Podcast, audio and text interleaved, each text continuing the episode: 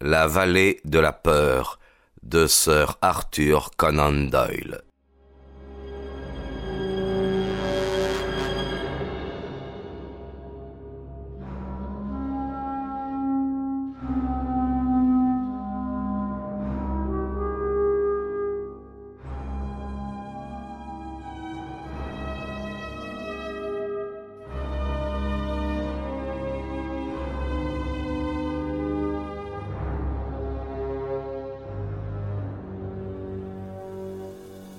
Alors, pourquoi ne voulez-vous pas me montrer cette lettre? Je vais vous le dire, ma chérie. J'ai fait le serment de ne pas la montrer, et de même que je ne voudrais pas être parjure envers vous, je ne voudrais pas trahir une parole donnée à d'autres. C'est une affaire de la loge, une affaire secrète, même pour vous. Et si j'ai eu peur quand une main s'est posée sur moi, comprenez que j'avais peur que ce fût celle d'un policier. Elle sentit qu'il disait la vérité. Il la prit dans ses bras, ses baisers balayèrent frayeurs et doutes. Asseyez-vous près de moi. C'est un trône bizarre pour une pareille reine, mais c'est le meilleur que puisse vous offrir votre pauvre amant. Un jour, il fera mieux pour vous, je pense. Vous voilà rassuré maintenant. Comment pourrais-je l'être, Jack, quand je sais que vous faites partie d'une bande de criminels, quand je m'attends chaque jour à vous voir assis dans le box des accusés, Macmurdo l'éclaireur, voilà comment l'un de nos pensionnaires vous a appelé hier. Je l'ai ressenti comme un coup de poignard. Croyez-moi, ma chérie, je ne suis pas aussi mauvais que vous le pensez. Nous ne sommes que de pauvres gens qui essayons à notre manière de faire respecter nos droits. Etty passa son bras autour du cou de son amant. Abandonnez cela, Jack. Pour l'amour de moi, pour l'amour de Dieu, laissez tomber. Je suis venu ici pour vous en supplier. Oh Jack, je vous le demande à genoux, je m'agenouille devant vous et je vous adjure d'abandonner. Il la releva et l'apaisa entre ses bras. Voyons, ma chérie, réfléchissez à ce que vous me demandez. Comment pourrais-je laisser tomber puisque ce serait me parjurer et abandonner mes camarades? Si vous saviez tout ce qui se passe, jamais vous ne me le proposeriez. De plus, même si je le voulais, comment pourrais-je le faire? Vous ne supposez pas que la loge permettrait à l'un de ses adhérents de se retirer avec tous ses secrets. J'y réfléchis, Jack. J'ai tout prévu. Père a un peu d'argent de côté. Il est fatigué de cet endroit où notre existence est assombrie par la terreur. Il est prêt à partir. Nous pourrions nous enfuir ensemble à Philadelphie ou à New York. Là, nous serions en sécurité. Macmurdo se mit à rire. La loge a le bras long. Croyez-vous qu'elle ne pourrait pas l'étendre d'ici jusqu'à Philadelphie ou New York? Eh bien, dans ce cas, allons dans l'Ouest, ou en Angleterre, ou en Suède, n'importe où, pourvu que nous sortions de cette vallée de la peur. Macmurdo pensa au vieux frère Maurice. Voilà la deuxième fois que j'entends ce nom, dit-il. L'ombre ne semble pourtant pas peser trop lourdement sur certains habitants de cette vallée. Elle obscurcit chaque instant de notre existence. Vous imaginez-vous que Ted Baldwin nous a pardonné Si ce n'était qu'il vous craint, il nous aurait déjà anéantis. Il me suffit de voir ses yeux noirs de bête affamée quand, par hasard, il me rencontre. Ah. Je lui apprendrai de meilleures manières si je l'y prends. Mais écoutez-moi bien, petite fille. Je ne peux pas partir d'ici. Je ne peux pas. Enregistrez cela une fois pour toutes mais si vous me laissez choisir ma propre voie, j'essaierai de trouver le moyen d'en sortir honorablement. Il n'y a pas d'honneur dans une affaire pareille. Mon Dieu, cela dépend du point de vue auquel on se place. Mais si vous me donnez six mois, je m'arrangerai pour partir d'ici sans avoir honte de regarder les autres en face. Six mois? S'exclama la jeune fille dans une explosion de joie. C'est une promesse. Écoutez, ce sera peut-être euh, sept ou huit, mais avant un an au maximum, nous aurons quitté la vallée. Etty ne put rien obtenir de plus précis.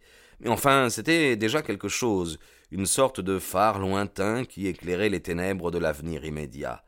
Elle rentra chez son père, plus allègre qu'elle ne l'avait jamais été depuis que Jacques Macmurdo avait fait irruption dans sa vie. Il aurait pu penser qu'en tant que membre de la société, tous les agissements de celle-ci lui seraient connus mais il ne tarda pas à découvrir que l'organisation était beaucoup plus étendue et plus complexe que la simple loge.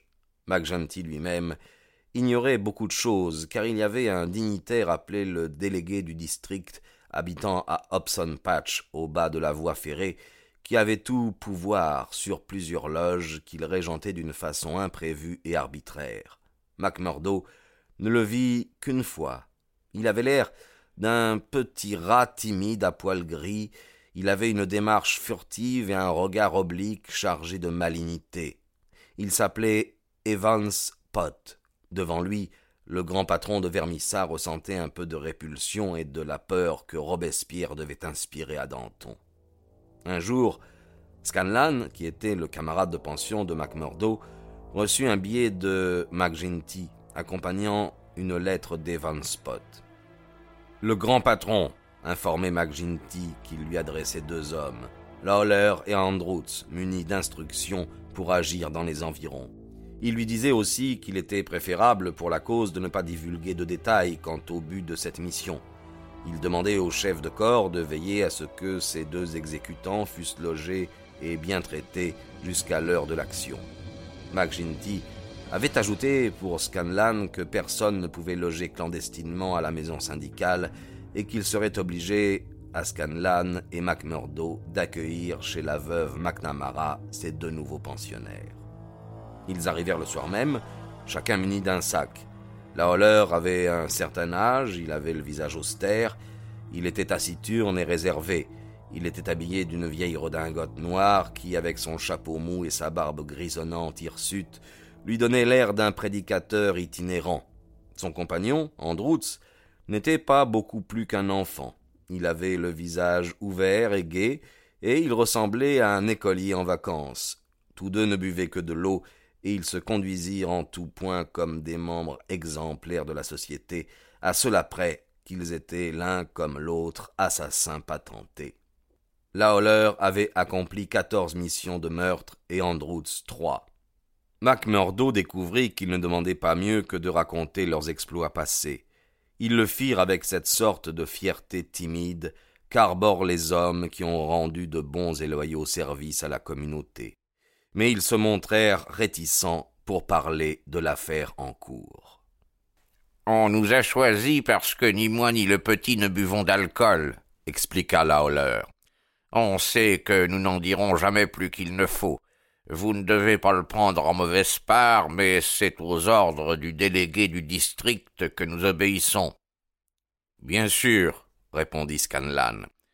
Si vous y tenez, nous pourrons vous raconter l'histoire de la mort de Charlie Williams ou de Simon Bird, mais jusqu'à ce que notre travail soit fait, nous n'en parlerons pas.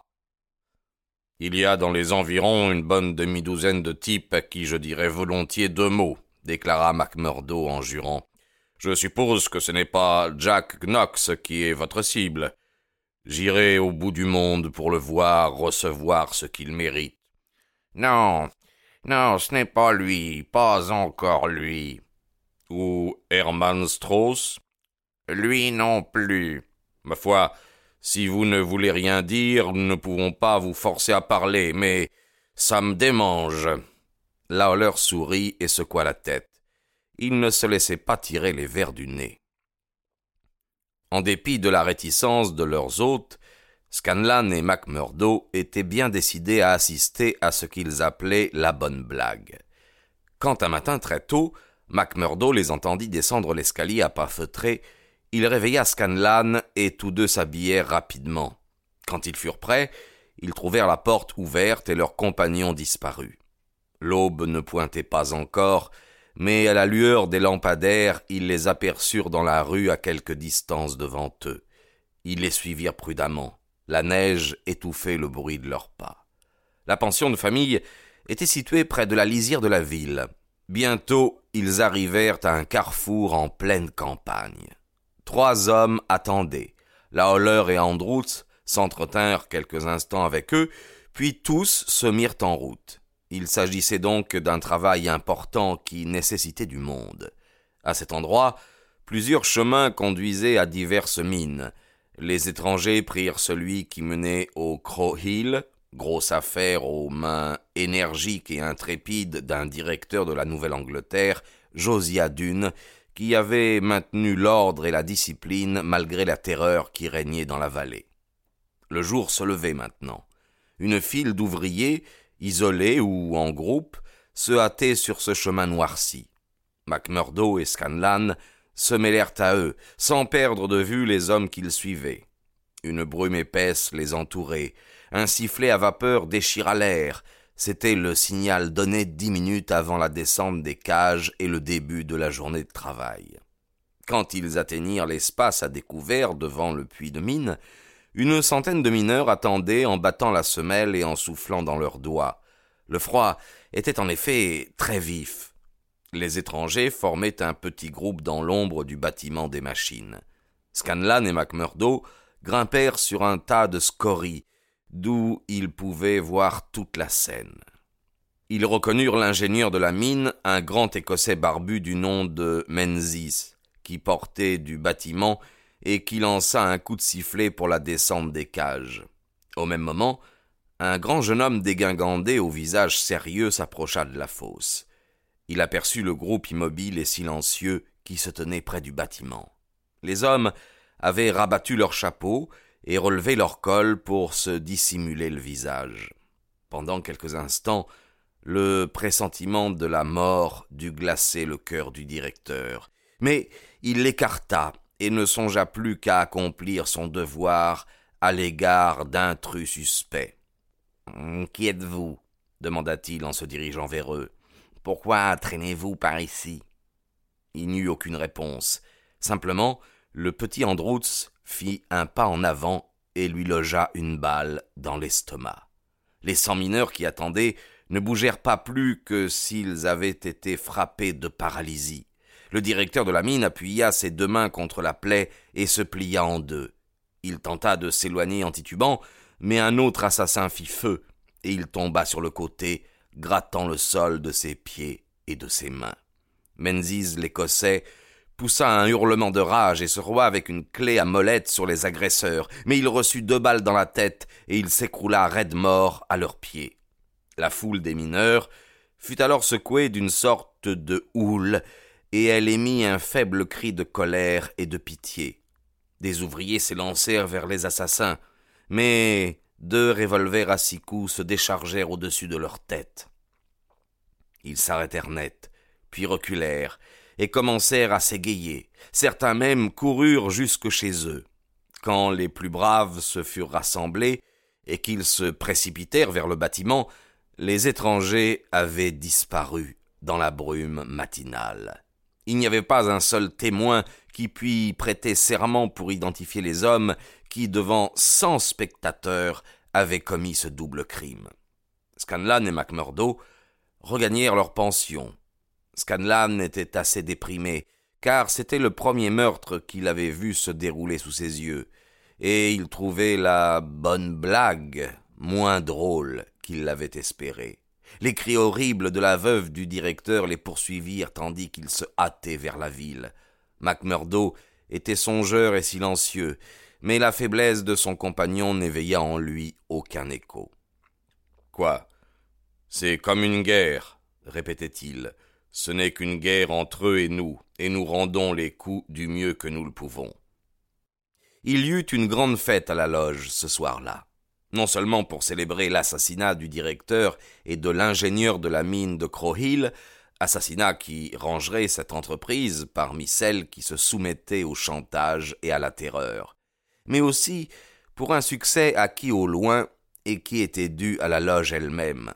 Il apparut en effet que lorsque le délégué du district avait envoyé cinq hommes à Vermissa, il avait demandé en échange que trois hommes de Vermissa fussent secrètement choisis pour faire disparaître William Hals de Steak Royal, l'un des propriétaires de mines les plus connus et les plus populaires du district de Gilmerton. Un homme qui croyait ne pas avoir un seul ennemi tant il était un employeur modèle. Ayant toutefois la manie du rendement dans le travail, il avait congédié certains ivrognes ou fainéants qui étaient membres de la toute-puissante organisation. Des cercueils, expédiés à son adresse, n'avaient pas modifié son caractère. Voilà pourquoi, dans un pays de liberté et de civilisation, il s'était trouvé condamné à mort.